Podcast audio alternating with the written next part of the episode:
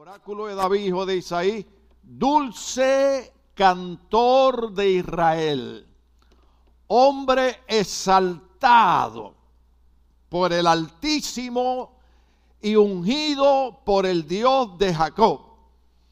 No voy a hablar de cualquier hombre, no voy a hablar de cualquier persona, voy a hablar de un hombre que se identifica como el dulce cantor de Israel. Quiere decir que cada vez que cantaba, usted conoce la historia, había un rey llamado eh, Saúl que era atormentado por demonios y cuando David tocaba el arpa y cantaba, los demonios se iban y se calmaban, así, de dulce era el ministerio musical de este hombre, pero no solamente eso, dice que Dios lo había ensaltado y había sido ungido por el Dios de Jacob. Esa unción está en Primera de Samuel capítulo 16. Pero hay un verso que todo el mundo se lo sabe de memoria, que es Proverbio capítulo 22, verso 6.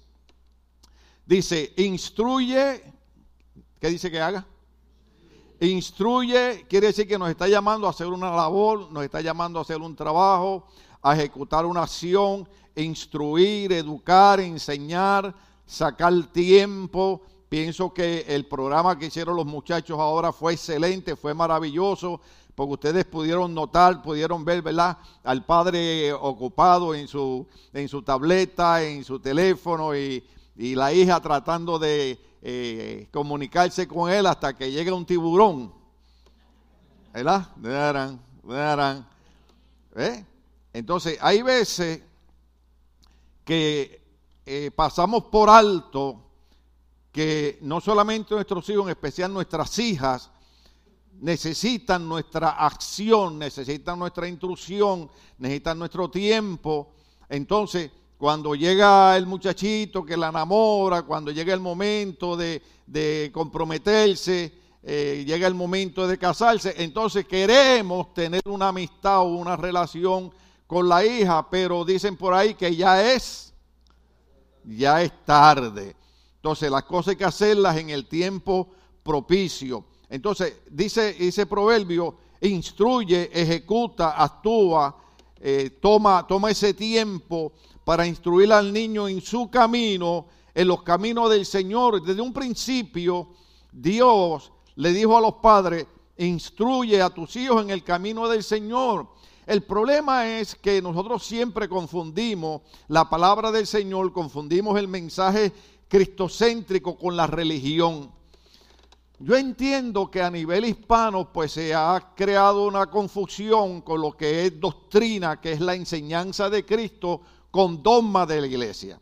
Doctrina es lo que Cristo quiere que nosotros hagamos. Dogma son las prohibiciones que pone la iglesia.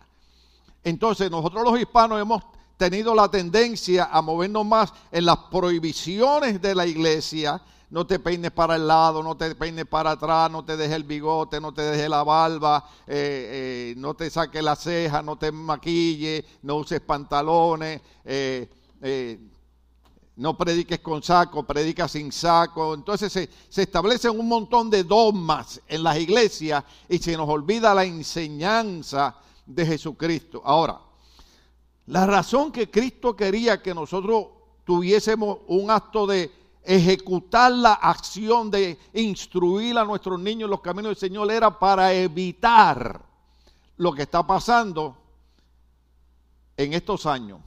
Estamos en el mes de junio ya han habido un montón de muertos más que los primeros tres meses del año pasado y todos son en escuelas, incluyendo un niño de seis años que llevó un arma, una pistola a la escuela y le disparó a una maestra. ¿Cuántos años tenía el niño? Seis años. ¿Qué hace un niño con seis años con una pistola en la iglesia? Los otros son 14, 15, 16. Entonces, la razón por la que el Señor le dice a los padres, instruye a tu hijo, saca tiempo, enséñale, porque eh, eh, puedo predicar.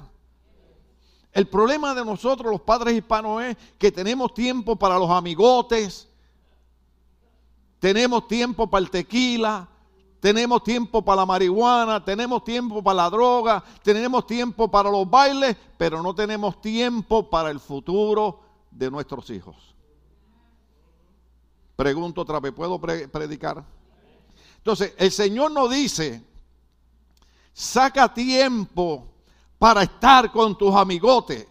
Saca tiempo para lo que es más importante, que es el futuro de tu hijo y de tu hija. ¿Ve? ¿Cuántos, ¿Cuántos de ustedes quieren que sus hijos sean unos pandilleros, unos drogadictos y pasen 30 y 40 años en una prisión? Ah, ninguno. Entonces, nosotros debemos seguir el ejemplo porque la razón por la que el Señor deja mandamiento no es para hacernos la vida imposible, no es porque Dios sea un Dios eh, eh, masoquista, sino porque Dios, que es omnisciente, significa que conoce todas las cosas, sabe lo que va a pasar dentro de 20 años.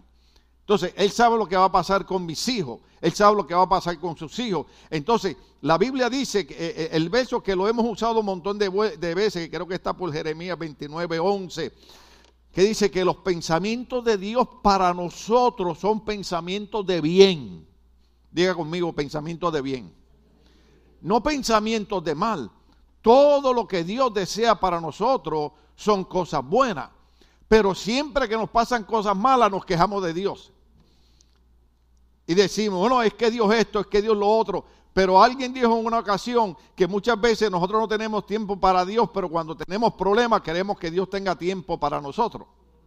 Entonces, cuando Dios da un mandamiento, no lo está haciendo para hacernos la vida difícil ni para molestarnos, sino porque Él quiere que nosotros seamos bendecidos, Él quiere que triunfemos. Inclusive eh, eh, estaba leyendo un salmo donde eh, este dulce cantor de Israel decía algo bien impresionante, pero yo creo que tiene que ver con la relación que él tenía con Dios. Dice, no he visto justo desamparado, ni su simiente que mendigue pan.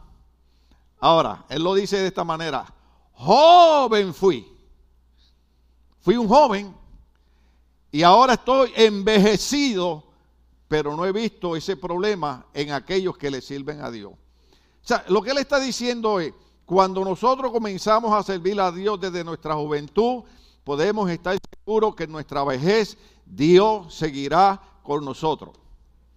Por ejemplo, yo voy a decir algo aquí con humildad y arrogancia a la misma vez.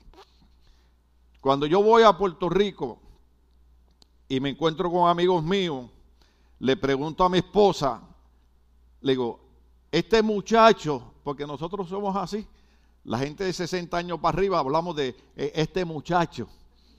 ¿eh? Eso es subliminal, es para que piensen que uno es un muchacho. Le digo, este muchacho estudió conmigo. Somos amigos desde chiquito. Y yo le digo a mi esposa, yo me veo así como él. Mi esposa me dice, tú estás loco. Porque yo veo ahora a mis amigos, los veo todos destrozados, los veo todos destruidos.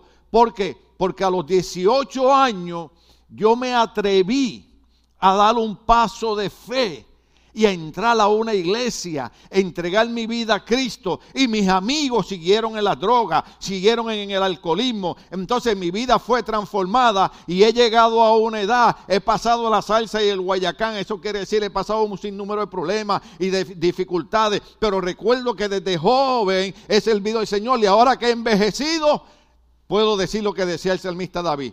Joven fui, envejecido y no he visto justo desamparado ni su simiente que mendigue pan. Dios nunca nos va a desamparar, Dios nunca nos va a dejar. Por eso es que Él deja los mandamientos. Los mandamientos de Dios son para bendecirnos, no es para hacernos la vida imposible. Entonces él dice, instruye al niño en su camino y aun cuando fuere viejo no se apartará de él. Este era el hombre que Dios había ungido, está en 1 Samuel capítulo 16. Pero en 2 Samuel capítulo 15, verso 30, ocurre algo bien, bien, bien sorprendente.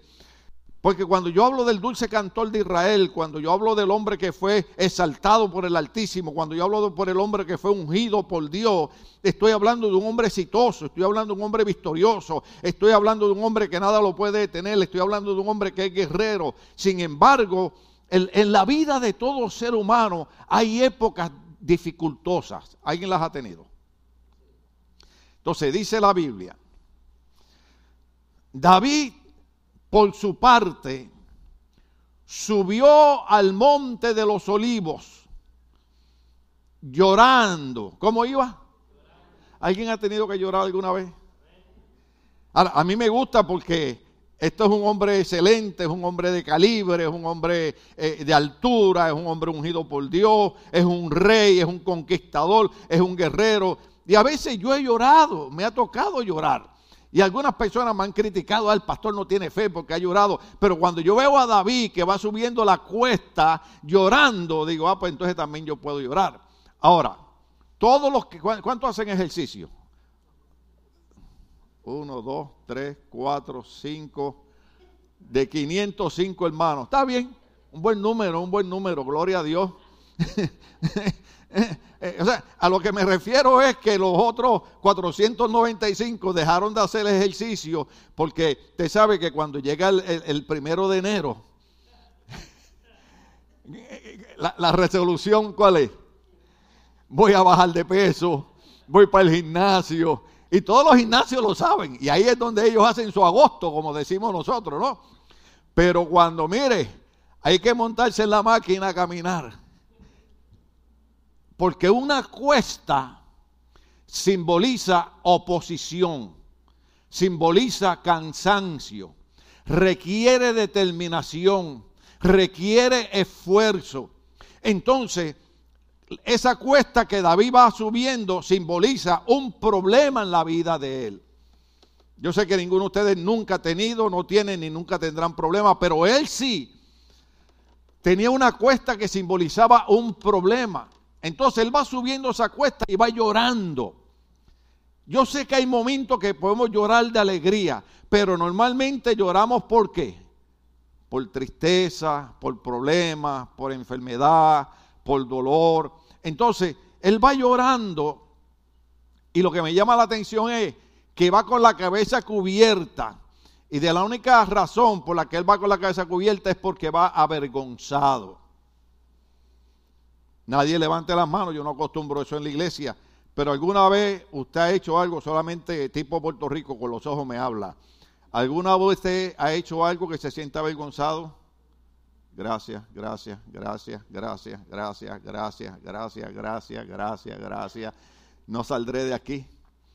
Porque en algún momento hemos hecho algo que aunque nadie lo sepa, nos hemos sentido avergonzados.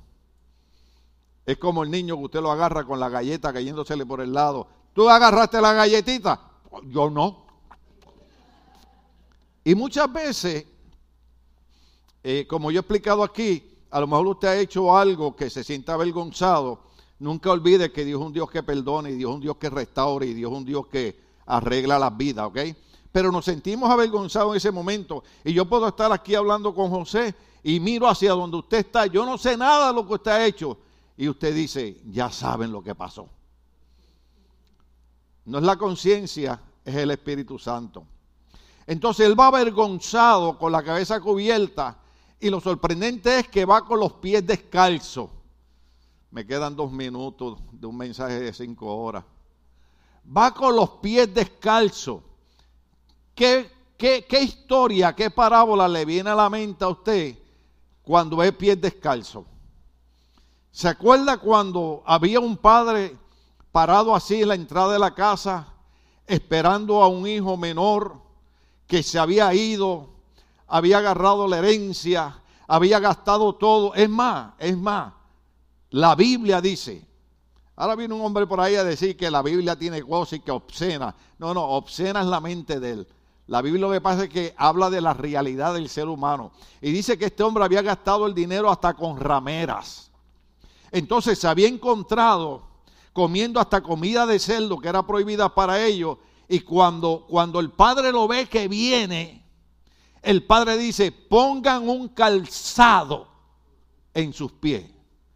¿Sabe lo que significa? Que la condición que había llegado el hombre era tan y tan terrible que ni siquiera tenía zapatos. Entonces, ir descalzo era un símbolo de, de, un dolor, de una depresión, de una situación tan horrible que no tengo deseo ni de ponerme zapatos. David va llorando, va con la cabeza cubierta, va descalzo. ¿Están ahí conmigo? Dice, ojalá y aquí, eh, tengo un cuadro allí que me regalaron, que lo quiero poner aquí atrás, donde, donde está Moisés con dos, con dos hermanos al lado levantándole las manos. Y cuando me lo regalaron, le dije, Señor, eso es lo único que yo necesito. Yo no necesito que la gente me dé dinero, yo no necesito que la gente me diga que soy lindo, porque eso yo sé que soy lindo, yo nadie me lo tiene que decir. Lo que uno necesita en la iglesia son gente que cuando tú estás en problemas en dificultades, en vez de condenarte y criticarte y decirte, bueno que te pase, te levantan las manos y te digan, todavía hay esperanza en el Señor, todavía hay un Dios que nos levanta las manos y todavía hay un Dios que nos fortalece y nos ayuda a seguir hacia adelante. Yo estaba escuchando a, Jackie, Jackie, la, la, nena de ustedes, ¿no? Que estuvo hospitalizada y estuvo bien mala en el hospital, ¿verdad que sí? Que estuvo bien, bien, bien, eh, bien mala en el hospital. Sin embargo, ahí está sentada alabando y glorificando el nombre del Señor. ¿Cuánto damos un aplauso a Dios por eso? La iglesia continuamente estaban orando por ellos. Ellos venían al culto oración, pedían la oración. Cuando salió del hospital le tuvieron que dar una andadera porque tenía que aprender a caminar otra vez. Increíble esto. Pero ¿sabe qué? Cuando estamos cansados como Moisés y nos tenemos que sentar sobre la roca, lo que necesitamos son dos personas que nos levanten las manos y nos recuerden que todavía Cristo sana al enfermo y todavía Cristo perdona al pecador y todavía Cristo levanta al que está caído. Ese es el Dios de nosotros. Porque es que esta, esta, parte es importante porque dice, también todos, ¿cuántos? Todos los que le acompañaban cubrieron la cabeza y subieron llorando. La Biblia dice, hay que reír con los que ríen y llorar con los que lloran. ¿Usted sabe lo que es eso? Eso es empatía. Empatía es tratar de sentir el dolor y la situación por la que está cruzando esa persona.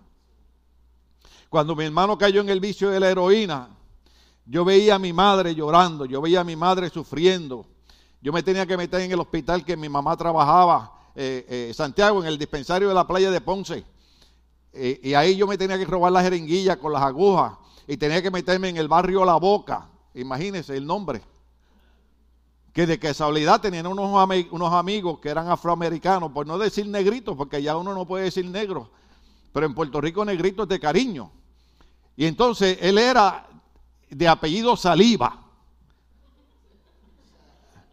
Y un día él iba manejando y un policía lo detuvo.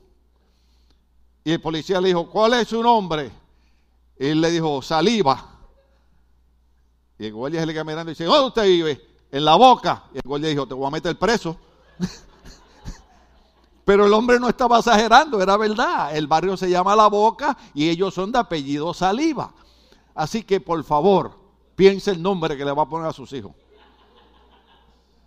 Entonces, empatía es sentir, por ejemplo, cuando yo veo una madre que viene, aquí han venido muchas madres, me dicen, pastor, ¿puede orar por mi hijo? Lloro por ellos con todo el corazón. ¿Sabe por qué? Porque yo vi a mi madre derramar lágrimas por mi hermano, que fue un héroe, que un día se encerró en el cuarto y dijo, yo me metí en esto, yo salgo de esto, cierren esa puerta y no la abran. Y ahora yo pienso, se pudo haber muerto. Estuvo tres días encerrado, rompió el vicio de la heroína y hasta el día de hoy, hace más de 40 años, jamás ha regresado a la droga. Eso es tomar una decisión sabia, sea el nombre de Dios glorificado. Pero nosotros necesitamos en la iglesia gente que tenga empatía. ¿Usted sabe lo que es empatía? Déjeme decirle algo. Honestamente, un mentiroso aquí que me levante la mano. Ay, se me zafó eso. A veces uno, a veces uno piensa en voz alta. ¿Quién no ha cometido un error en la vida? Ay, gracias, Señor. Yo pensé que yo era el único. Eh, ¿Usted se ¿Cuántos han metido en dieta alguna vez? O por lo menos la han empezado. ¿Verdad? Y yo sé que se lo he dicho un montón de veces, pero es que cuando yo veo ciertas hermanas aquí, como que me acuerdo de ella. De la mujer aquella que se metió en dieta y dijo, no voy a comer más donas. Las donas tienen mucho azúcar. Me están haciendo subir de peso. Oiga, y pasó por un lugar y vio la tienda de donas. Y dijo, Señor, sí, porque hay gente bien espiritual para esas cosas. Señor, si es tu voluntad que yo me como una dona, provéeme un estacionamiento. Y después de 20 vueltas, encontró uno. ¿Entendieron lo que le quise decir? Entonces, en la iglesia necesitamos gente que comprenda que el único santo y perfecto es Cristo. Que de ahí para allá nosotros lo que somos es personas en proceso de santificación. O sea, personas que vamos mejorando gradualmente. Por eso la Biblia dice que algunos dan fruto a cierto número, otros dan fruto a otro número. Hay personas que maduran más rápido que otros. Y yo sé que hay personas que te sacan las bilis. ¿Cuántos saben lo que son las bilis? Eh, hay personas que te sacan las bilis. Y en la iglesia. Hay personas que caen gordas. No porque están gordas, sino por la actitud que tienen. ¿Puedo predicar? Pero la Biblia dice, y yo expliqué aquí, que uno de los frutos del Espíritu Santo es longanimidad. Hasta en inglés suena igual. Long suffering. ¿Usted sabe lo que es long suffering? Entonces esa palabra longanimidad, long suffering significa la capacidad de soportar a otra persona. Ya ellos pensaron en un montón de gente rápido. Vi, vi los pensamientos. Hay algunos de ustedes que están diciendo, ah, ahora entiendo. A este Dios me mandó a amarlo, pero lo que tengo es que soportarlo. Entonces, el problema es, José, ¿te puedo usar de ejemplo? ¿Estás seguro? Tú eres casado. Ah, ok. Pues si no, yo hablo con mi sobrina que te... No, no, no, no, no, no, ella, ella, ella los golpes que le da son de amor. ¿Verdad? ¿Por qué llegaste tarde? no, porque estaba trabajando. Por eso que te pego, porque te amo. Así yo le digo a mi esposa, yo le digo a mi esposa, pégame, pero no me dejes. Entonces, el problema es que tú tienes una persona que te cae gorda, ¿verdad que sí? Pero ¿a quién tú le caes gordo? Eso se llama empatía. Eso es lo que está pasando aquí. La gente cuando vieron a David en esa situación, en vez de hacer, oiga bien lo que hacen los cristianos en las iglesias, en esta no, gracias a Dios, espero yo. Mira a este hombre, un rey, un dulce cantor, un hombre que Dios ha exaltado, un hombre que ha sido ungido por Dios, qué vergüenza, llorando, subiendo descalzo, con la cabeza cubierta. ¿Sabe qué? Yo me voy a buscar otros amigos. Yo no quiero saber de este hombre. No, ¿sabe qué hicieron ellos? Dijeron, este es nuestro amigo. Y en este momento de dolor, en este momento de batalla, en este momento de lucha que él tiene, ahora él necesita nuestro apoyo entonces nosotros también nos vamos a cubrir la cabeza y también vamos a llorar con él, porque la Biblia dice que hay que llorar con los que lloran. Cuando tú ves a alguien en problemas, tú no lo criticas, tú no lo humillas, tú no barres el piso con él, tú dices, yo estoy aquí para ayudarte en lo que yo pueda. Una de las cosas que nosotros aprendimos en el entrenamiento que dimos y en cursos que yo sigo agarrando es, por ejemplo, cuando una persona pierde un ser querido, ¿Qué tú le puedes decir a una persona que ha perdido un ser querido cuando tú no has perdido un ser querido? Yo sé lo que dice la gente. Oh, tranquilo, no llores, está en mejor lugar. Para ti que no fuiste el que perdiste el ser querido.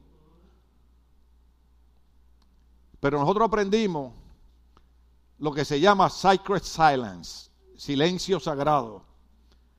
Tú te sientas al lado de esa persona y tú nada más con tu presencia le dejas saber, estoy contigo en tu dolor. No estoy aquí para criticarte, no estoy aquí para condenarte, estoy contigo en tu dolor. Pasó algo, no sabemos qué pasó. o lo más que usted puede decir, voy a orar que Dios te fortalezca porque no comprendo lo que tú estás sintiendo, lo que tú estás pasando. Porque es fácil para el que no está pasando por el problema decirle a una persona que está pasando por el problema, haz esto. Yo quisiera saber si ellos lo hicieran cuando están pasando el problema. ¿Qué es lo que estamos hablando? Estamos hablando que la iglesia de Cristo tiene que echar los aspectos religiosos a un lado y empezar a practicar esa empatía, ese acompañamiento, ese entender que todos tenemos la sangre roja o alguien aquí tiene sangre azul. Cuando Dios te bendiga, cuando Dios te dé un carro nuevo, regálamelo. Sí, porque David, todo el mundo me llama, pastor, venga para que unja mi carro. Entonces cuando yo voy para allá, un carro de 62 mil dólares.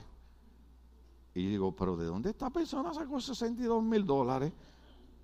¿Está vendiendo droga o algo? Digo, perdón. No, hermano, mire, sinceramente, cada vez que un hermano me dice, pastor, venga a orar por mi carro, yo me alegro. ¿Sabe por qué? Porque si yo me alegro por el bien tuyo, también Dios me va a bendecir a mí. ¿Tú sabías que eso es lo que enseña la Biblia? Pero si yo codicio lo que tú tienes, y te sabes lo que es codiciar, ¿verdad?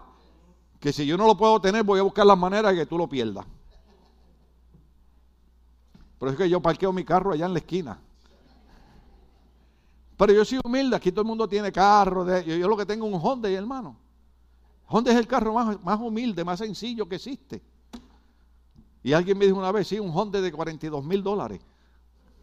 Pero no es mío, es alquilado, es del dealer. Yo no tengo carro. O sea, Dios les está diciendo a ustedes, hagan algo y compren un carro al pastor. No entienden el mensaje. Pero está bien. Yo tengo un Dios que el apóstol Pablo dijo, inspirado por el Espíritu Santo. Mi Dios pues suplirá todo lo que nos haga falta conforme sus riquezas en gloria. ¿Ya sabía eso? Dios suplirá todo lo que nos haga falta conforme sus riquezas en gloria. Si yo fuera un principiante en el Evangelio, usted podría dudar de lo que estoy diciendo, pero yo puedo probar de que Dios suple lo que nos hace falta conforme sus riquezas en gloria. Dios lo que no nos da es lo que queremos para malgastar, pero lo que necesitamos, Dios nos lo da. Mire, voy a decir algo aquí porque alguien una vez dijo que hay gente que se pone bien espiritual. Déjame decirle algo. Tú necesitas una casa, pídele a Dios que te dé una casa ahora, aquí. Tú no necesitas una casa en el reino de los cielos. En el reino de los cielos, Jesucristo me dijo a mí en el Evangelio según San Juan, voy pues a preparar lugar para vosotros, para cuando yo estoy. Cristo fue a preparar una casa para... Yo no necesito una casa en el reino de los cielos. Yo no necesito dinero en el reino de los cielos. Yo no necesito carro en el reino de los cielos. Yo necesito eso aquí. Y Dios ha dicho que si yo guardo sus mandamientos, si usted ha leído el libro Josué, Dios le dijo a Josué, si tú guardas mis mandamientos, todo donde tú pongas la planta de tus pies será propiedad tuya. Por eso es que le servimos al Señor. Porque Dios es un Dios que, cumple sus promesas. Lo que pasa es que nosotros nos hacemos bola, como decimos acá, y pensamos que Dios no lo va a hacer. Sí, Dios lo va a hacer, hermano. Lo importante es que hagamos lo que hicieron esta gente. La gente que estaba acompañando a David dijeron, en vez de criticarlo, en vez de murmurar, en vez de estar en informática, porque antes se llamaba chisme, ahora es informática. ¿Eh? Antes era bochinche, ahora es Google. ¿Cuánto sabe lo que es un bochinche? En Puerto Rico un bochinche es, lo mismo, es un chisme. Usted ve cuatro, iba a decir una palabra aquí, pero suena fea. Pero usted ve cuatro viejas en una esquina hablando. Y usted dice, vieja bochinchosa. Porque están hablando de todo el vecindario. René, yo te gané. Los otros días puse una foto ahí de como, como de, de, de, de 15 mujeres paradas en una esquina. Y abajo decía, el barrio cuando llega alguien de visita a tu casa. ¿No le ha pasado así? Llega alguien de visita a su casa y todo el mundo está averiguando. ¿Y quién llegó? ¿Y qué tienen? ¿Y qué hay? Gloria a Dios que estamos en Estados Unidos, que ya la gente no se mete en la vida de nadie, creo yo. Alabado sea el Señor. Ahora, hay algo importante aquí y ahí, y ahí voy a terminar para no abusar de su tiempo. ¿Por qué llora David? ¿Qué perdió? ¿Por qué llora David? ¿Qué perdió? Hagamos dos preguntas. Y a lo mejor me quedo en la primera y en otra ocasión sigo, tal vez el año que viene, para el Día de los Padres. La primera pregunta es, David, ¿cómo están tus hijos? La primera pregunta es, David, ¿cómo están tus hijos? Por eso el, el título del mensaje es el reto de ser padres. ¿Cómo están tus hijos, David? Habían pasado 14 años desde que uno de sus hijos sedujo, o, perdón, debo decir, desde que David sedujo a Betsabé. ¿Cuántos se acuerdan de eso? ¿Se acuerdan cuando David estaba en el palacio y vio a una mujer bañándose desnuda y la codició y la mandó a pedir y se acostó con ella y falló con ella? Pues dice la Biblia que habían pasado 14 años desde que David había seducido a Betsabé y 13 años desde que Natán, el profeta, se lo había dicho que nunca se apartaría la espada de su casa, según de Samuel capítulo 12, verso 10. Según Samuel capítulo 12, verso 10. La razón por la que Dios nos pide que vivamos una vida decente y correcta y apropiada, no es porque nos va a mandar al infierno, es porque vamos a crear problemas en nuestros hogares y en nuestra familia. Por eso la primera pregunta es, David, ¿cómo están tus hijos? Entonces, ¿cuál es el resultado de los hijos haberse enterado de que David había cometido adulterio con Besabé? ¿Cuál es el resultado de que cuando Dios manda al profeta Natán le dice, por lo que hiciste, nunca se va a apartar la espada de tu casa. ¿Sabes lo que significa eso? Siempre va a haber un problema en tu familia por lo que hiciste. Tú traíste ese mar sobre tu familia. No lo digo yo, lo dice la Biblia. Por eso cuando la gente nos acusa y nos dice, yo no me meto a la iglesia, yo no me meto a la religión porque tengo que dejar de usar droga, tengo que dejar de emborracharme, tengo de... Caballero, Dios lo que quiere es bendecir tu familia. Dios lo que quiere es bendecir tus hijos. No dejamos eso porque vamos para el infierno. Dejamos eso porque queremos que cuando nos pregunten cómo están tus hijos, nosotros podamos decir, mis hijos están bendecidos porque un día tomé la decisión de obedecer los mandamientos de Dios.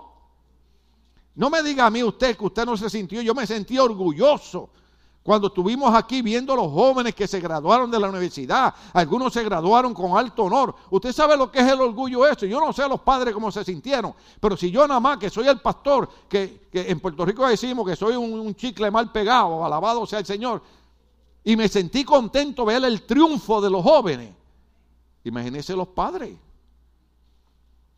¿Qué padre quiere el mal para sus hijos? Para mandarlo al carro. Por eso es que Natán le dijo, nunca se va a apartar la espada de tu casa. Mm. Y el problema era, aquí voy a tener que terminar. El problema era que según de Samuel capítulo 23, verso 39, capítulo 23, verso 39, le invito para que venga el próximo baticulto, la próxima misma batihora, batiglesia, gloria al Señor. Ponme, ponme el verso ahí. Y Urias elitita en total fueron 37, según de Samuel, verso 33, 39, te dice, pastor, ¿puede explicarles un poquito mejor? Sí, claro que sí. David tenía un grupo de hombres que se llamaban los valientes de David. Era como el SWAT team de Los Ángeles. Era el, grupo especial que hacía trabajo como, como los, Marines aquí en Estados Unidos. Que iban al, al frente, iban rompiendo brecha.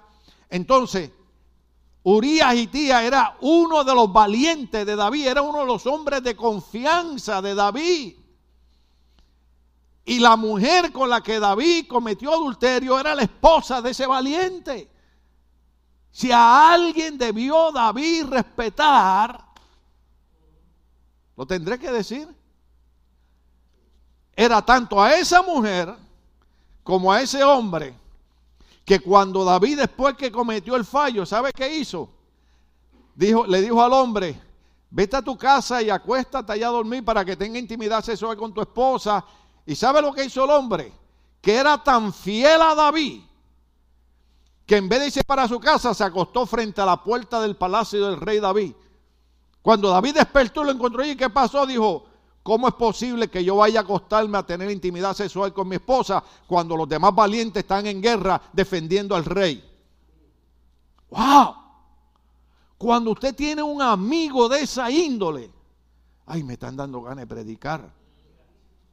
Cuando usted tiene un amigo de esa índole, que cuando todo el mundo te da la espalda, Él está ahí por ti. Cuando todo el mundo te desprecia, Él está ahí por ti. Tú no lo traicionas. ¿Cuántos estamos aquí todavía? Y ese es el problema número uno en las iglesias hispanas. La gente se traiciona los unos a los otros. A mí me encantan los viejitos de Puerto Rico porque usan refranes maravillosos. No muerdas la mano del que te da de comer. Yo tengo un mensaje que no se lo he predicado a los líderes, pero el, el, mensaje titula es, nunca te olvides de tus mentores. Pues tú sabes lo que pasa, que cuando nosotros crecemos y aprendemos a predicar y aprendemos a enseñar, se nos olvida que fue alguien que nos enseñó a hacerlo. Y nos olvidamos de él. ¿Cuántos me han oído siempre hablar de mi pastor? Y hablo bien de mi pastor y defendí a mi pastor y cuidaba a mi pastor. ¿Por qué? Porque yo nunca puedo olvidar el mentor que me enseñó a servir a Dios correctamente. dale el aplauso a Dios y se lo merece. Nunca muerda la mano el que te dio de comer. No traiciones a tu amigo. No traiciones a la persona que ha estado ahí por ti. Yo tengo 68 años de edad, 50 años del cristianismo, y lo más que yo he visto ha sido gente traicionando gente que han sido buenos con ellos. Y tías, Urias, nunca le dio la espalda a David, nunca traicionó a David, nunca abandonó a David. Por eso fue que el profeta Natán le dijo a David, lo que hiciste fue mucho más allá de lo que tú piensas por eso nunca se va a apartar la espada de tu casa. Le invito al siguiente mensaje para que usted vea la otra parte, por qué razón el profeta le dijo eso. ¿A cuánto Dios le ministró hoy? Vamos a estar de pie, gloria al nombre de